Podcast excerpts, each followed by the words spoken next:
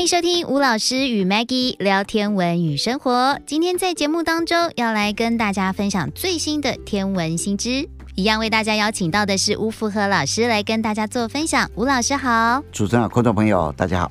是的，今天呢来到节目当中啊，我们要来跟大家聊一聊啊，最近呢依然有许多令人觉得嗯很特别的一些。啊，天文探索还有天文新知的部分，嗯、而且很多时候我们可能是主动出击嘛，对不对？但有的时候呢，我们也会有那种叫被动接收到一些特别的讯号的这样子的状况发生，因为。你想想看，假设假设今天有智慧的生命的星球，可能不是只有我们一个嘛，对不对？嗯、没错。那我们会想要去找别人，嗯、难道别人不会想要来找我们吗？对不对？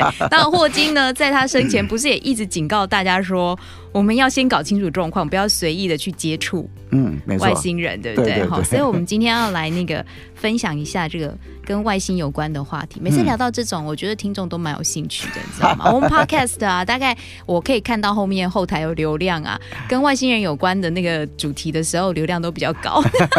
不过这个我们今天要跟各位分享的这个讯息啊，嗯，其实前几天啊，刚好就电视台就在播。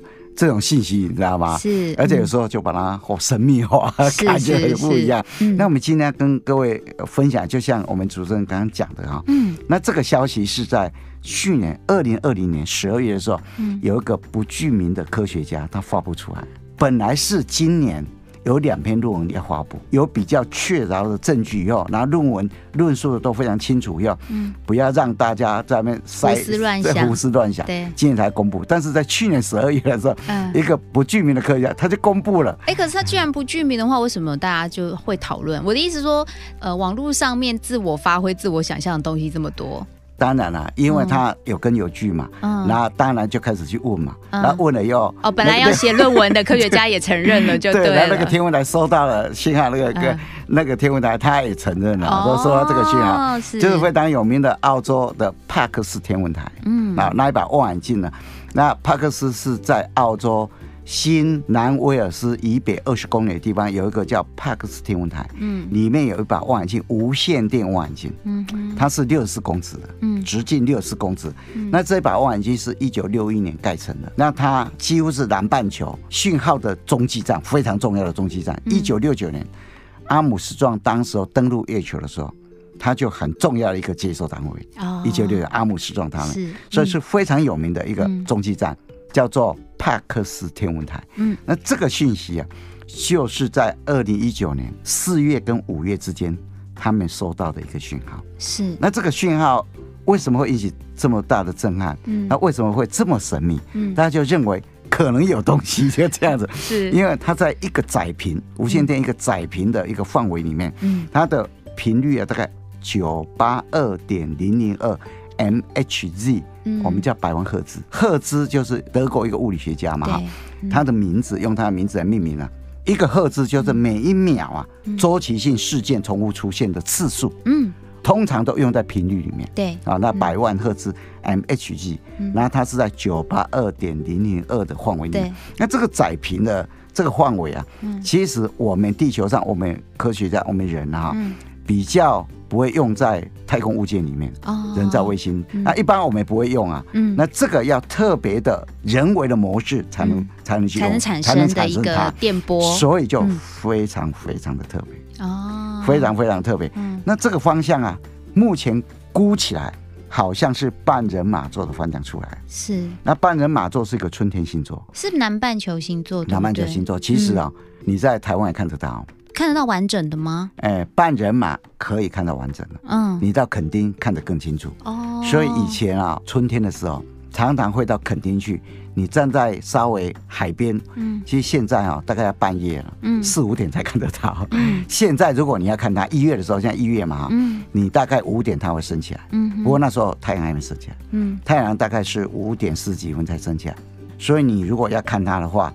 你就早点升起来，凌晨，嗯，五点大概起床了吧，嗯、对不对哈？只有你了，那就跑到海边去啊，你就可以看到半人马座。我跟你讲真的，半人马座都包着一个南十字星座，嗯，就这样子。那当然，到了二月、三月、四月，尤其五月跟六月啊。就是看它最好的时间呢，是五六月的时候。好了，我们五六月就好了啦。哦，这个时候这么冷，对，保暖好，睡饱最重要。我在垦丁哦，其实不会那么冷，但是大家不要把它混了。还有个有个星座叫人马座，对，还有飞马，飞马，飞马是秋天，这个离比较远了。好了好了，我不要混淆大家了。人马跟半人马，人马是夏天的星座啊。好，人马座。我们一般把它叫做射手座，对，因为它是黄道，它也是黄道十二星座，但是半人马不是哦，嗯，半人马跟人马是两码事，它也不是黄道星座，对，半人马是春天星座，然后是比较偏南天的，对，偏南天的星座，嗯，它是南十字星座，嗯，刚好南十字星座刚好就在它的中间的底下那个地方，哦，那半人马座有两颗很亮的星星，嗯，一颗叫做南门二，一颗叫马腹一，啊，对，腹是。肚子的那个腹部，哎，对对，我们要用腹部力量练核心肌群，就是那个腹，对对。对。那南门二是南边的南，嗯，门就大门了哈，门口啊，那个南门二，对，南门二，南门二跟马户一，马户一比较靠近南子星座。你如果面向半人马座，左边是南门二。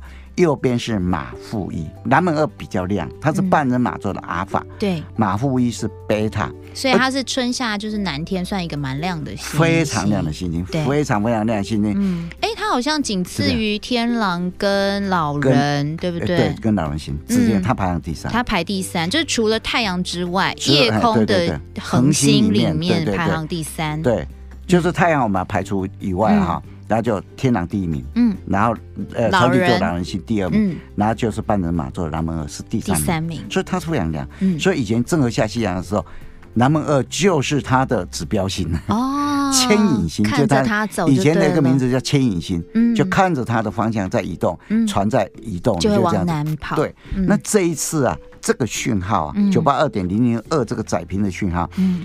发出的信号好像就那个位置，嗯，而且他们还发现这个讯号有点偏移现象，呃，行星绕着恒星在转的时候会移动嘛，对，那这个信号有点偏移。哦，所以科学家就怀疑，半人马座应该还有一颗我们不知名的行星在那里，行星，嗯、对，因为半人马座的南门二它是个恒星嘛，嗯，一九一五年哦，大家。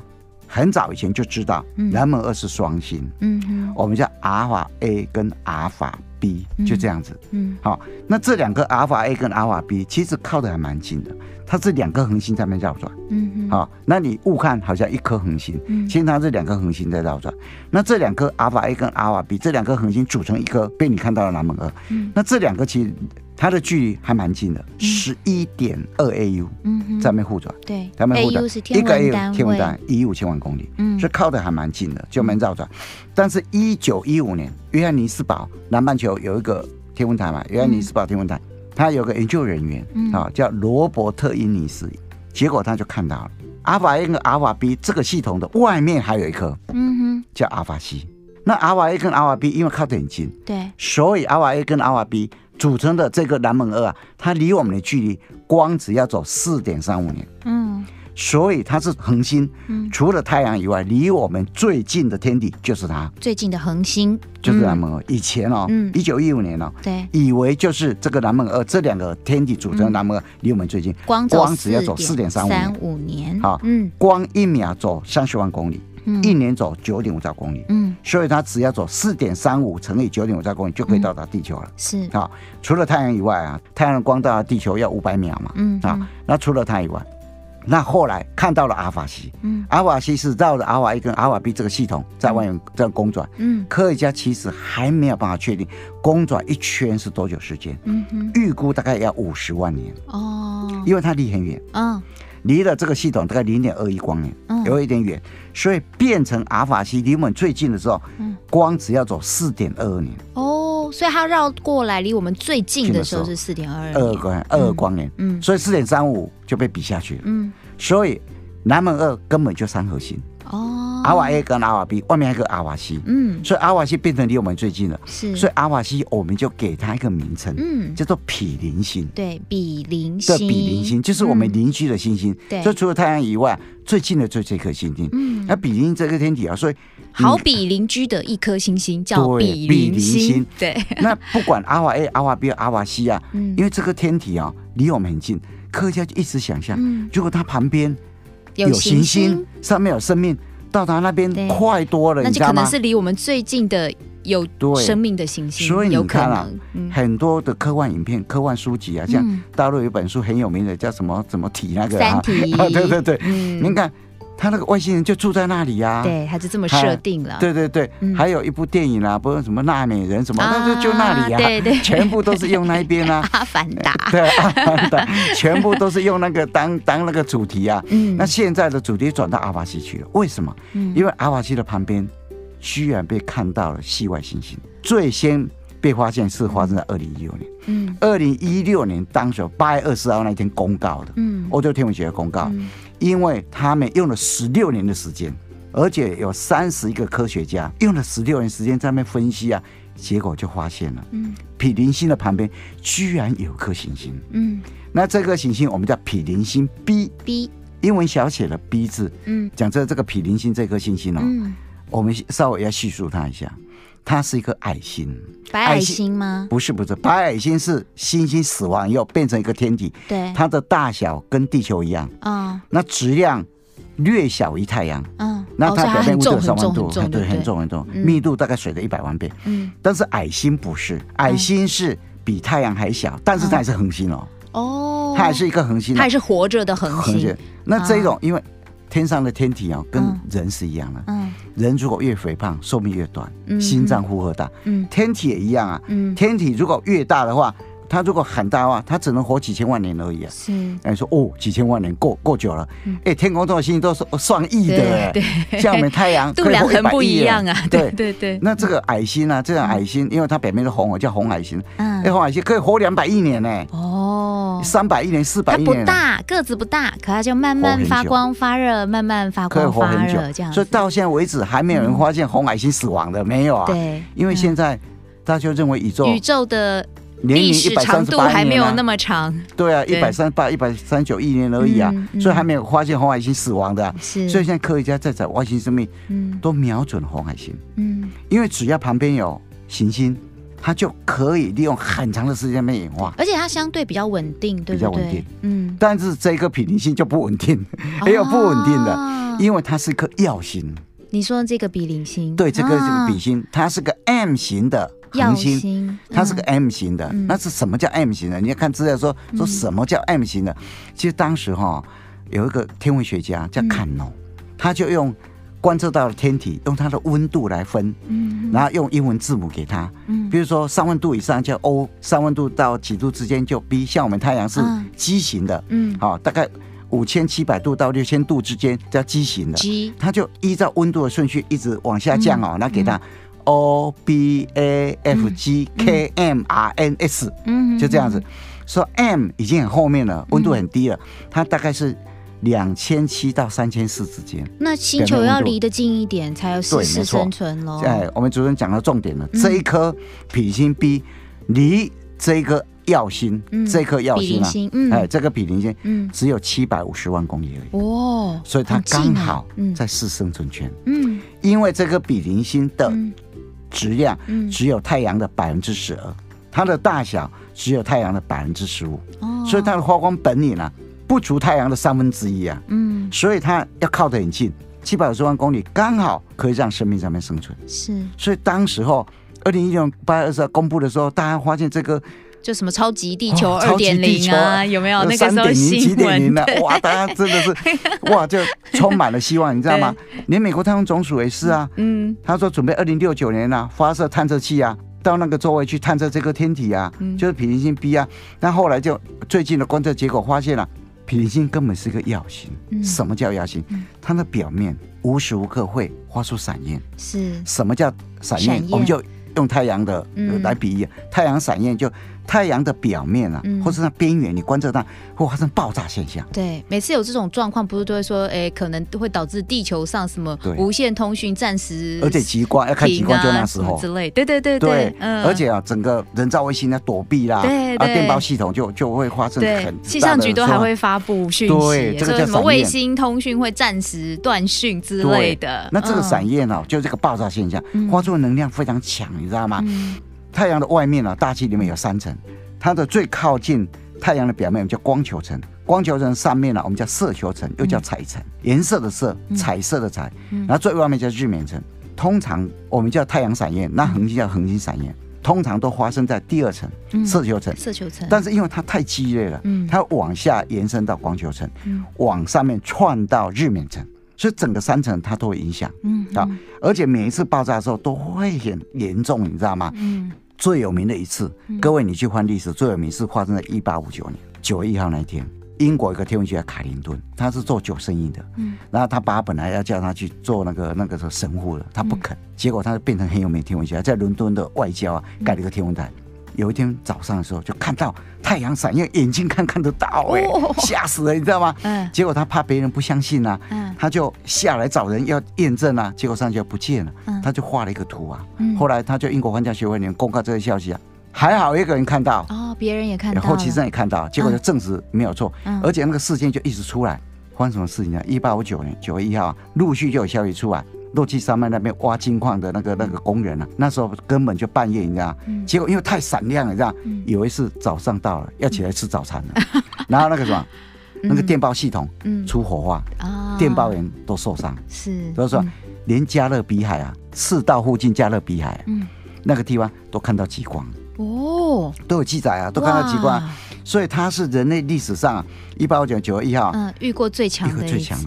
你怎么知道它会最强呢？嗯，因为其实啊，你去隔离南冰河里面去挖，嗯，因为啊，因为它很强的能量下来以后，会跟地球大气产生作用，对，有一些放射性元素啊，会急剧产生，你知道吗？像什么硝酸呐，哈，硝酸盐呐，像氯三十六啊，皮石啊，还有那个植物的年轮也会受到影响啊，碳十四啊，这种放射性元素啊，特别多哦，特别多，可以从那一层里面找到，去找到，所以就证实了。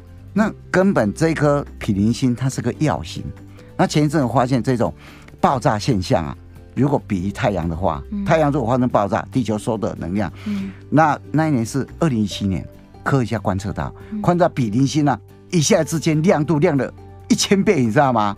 发生强烈爆炸，比邻星 B 所接收到比邻星发出高能的东西啊，是地球的四千倍。对啊，因为它又距离比较近嘛。对，那这么大强的这种恒星所产生的高能量的东西啊，嗯、如果毗邻星 B 上面有大气，有一些水，早就不见了哦，被它剥离掉，被这么的掉，哦、因为实在太强了，你知道吗？嗯、那其实回过头来，我们看什么叫耀星？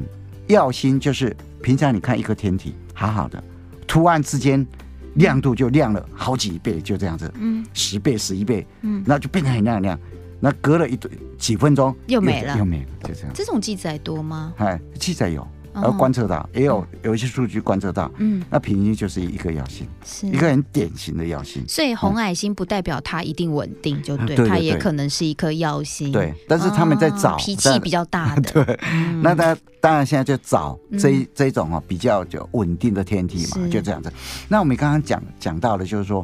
二零一九年了，哈，啊，四跟五月的时候，他们就接收到这个信息。嗯，那接到信息啊，有一些人就觉得，哎，算蛮好玩的。时间很长吗？那他时间不长，而且只接收到一次。嗯，信号就进来了。嗯，那这进来以后，就是在在一个频率里面。嗯，好，不像一九七七年那一次。嗯。俄亥俄州立大学那个自由无线电啊，对，就是一九六零年的时候，不是有一个人德瑞克嘛？对，好，康奈尔大学的天文学家德瑞克啊，他就发起了凤凰计划嘛，嗯，我们叫 SETI 嘛，对，好，那他有几个一九六零年的时候，他就开始启动了奥兹玛计划嘛，搜寻外星生命嘛，嗯，那从一九六零就开始推动嘛，那奥兹玛是利野宪宗里面的女王嘛，好，翡翠王国里面的一个女王嘛，那当时候他们观测两个天体，一个是。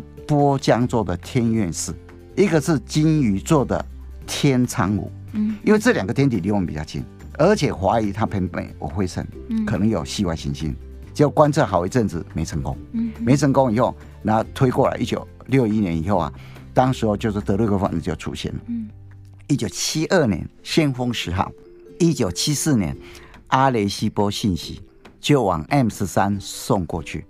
跟这一则我们这一则有关系，就一九七七年，俄亥州立大学也是 SETI 里面凤凰计划里面的一部分。俄亥俄州立大学有一个具有无线电，嗯。啊，望远镜非常大，结果他们居然无意间在人马座的方向收到一个七十二秒非常非常强烈的信号。对，然后那时候大家都不知道怎么回事，结果那个研究人员就在那个报表上写了三个字，对，叫做哇 W O W 啊，所以这一次发现了这个讯号，嗯，九八二点零零二这个载频讯号是自从那一次以来最迷人的一个信号，嗯，非常非常迷人的信号。对，那我们要跟各位分享的奥兹玛计划里面，它用了两部非常重要的望远镜，嗯，一个叫做立体无线电望远镜，在西维吉尼亚州立体那个地方，嗯，那本来是美国无线电天文台在管理，二零一六年就转到立体天文台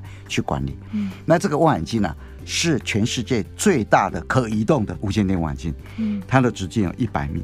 SETI 啊，凤凰计划，它就用这一把望远镜，然后从事很多很多的一些观测工作。嗯，那这一次啊，看到的九八二点零零二的这个计划，它用两部，一个是立体，一个是澳洲帕克斯天文台的这一把望远镜，一个一百米，一个六十四米。那其实哈，它是一个叫做突破聆听计划里面的计划里面接收到了。嗯，那这个计划其实是某一个计划的指向，我们叫做。突破倡议，嗯，倡导的倡，议论的议，它的英英文名字叫 Breakthrough Initiative，嗯，我们把它换成突破倡议。二零一五年的时候，俄罗斯有一个科技富豪叫做米尔纳，米尔纳他发起的，它里面有三个子项目，一个叫做突破聆听，一个叫做突破信息，一个叫做突破色星。摄影的摄，星星的星，它下面有三个子计划。嗯，好，那突破聆听，它后来启动的时候，都请霍金来主持，是。Hawking 来主持。那突破聆听就针对地球周边一百万颗的恒星，还有地球周边的三个银河系、三个星系，然后接收他们有没有发出什么讯号。啊，这次就被他收到了。是，那因为这个米尔纳准备在十年里面，嗯。拨一亿美金给这个计划，大概将近三十亿台币吧。嗯，好，那突破信息就是希望能够制造一条跟地球和人有关的特别的信息，嗯，发送给整个宇宙太空里面。哦，所以聆听就是被动的接收。所以他们讲过一句话，信息是送出去，送出去。他们讲过一句话，先聆听，听再接触。对，这个是霍金的理念。对，霍金说不要随随便便，不要随随便便就冲出去跟人家手握手啦，他说不定就把你像蚂蚁一样的打扁了。对，我们要先听，是友善的，我们在接触。对，我我觉得这个不错，这这个理念可以行得通。突破聆听，嗯，然后接下来突破信息，嗯，那第三个叫做突破射星。所谓突破射星，就是他们在这几年里面，嗯，要发射很多探测器。但是这个速度很快，它速度要达到光速的五分之一，嗯，然后要把这个探测器送过去，送去哪里？半人马座，去观测它。哦，半人马座，我们讲的这个这个位置，北邻星这个位置啊，那大范围嘛，对它的周边嘛，哈，啊，所以啊，这一次啊，在无意间里面呢，他们收到的一个讯号，有人把它简称叫做 BLC Dash One，B 叫做 Breakthrough，嗯，好。L 叫 listen，嗯，C 叫 candidate，嗯，dash one 就这样子，嗯，所以你现在如果说有人跟你讲说，哦，这个帕克斯天文台，嗯，收到一个讯号，BLC dash one 就讲这个，OK，哎，就讲这个突破聆听计划当中无意接收到的，对对对，所以我是觉得哈，蛮有趣的一个一个讯号了哈，真的，啊，所以。今年有两篇论文会出来，嗯，那可能会更清楚啊，那摸清它的底细啊。对，那刚刚我们也跟各位报告过，报告过，就是说你怎么去看南门二？嗯，看南门二，毗邻星你是看不到，一定是看不到了啊。嗯，然后看南门二，就是说我建议你下垦丁，建议你在一月的时候，嗯，大概在五点左右嘛，哈，那到了二月以后，因为星座每一天提早四分钟升起来，是，那你隔。一个月，嗯，三十天，他就会提早两个小时，一百二十分钟，嗯，所以你一月的时候大概五点，然后到了二月的时候就三点，嗯，然后到了三月的时候，嗯，你就一点，到四月的时候十一点你就看到了。好了，我觉得到四月再准备去看就好了啦，好不 好？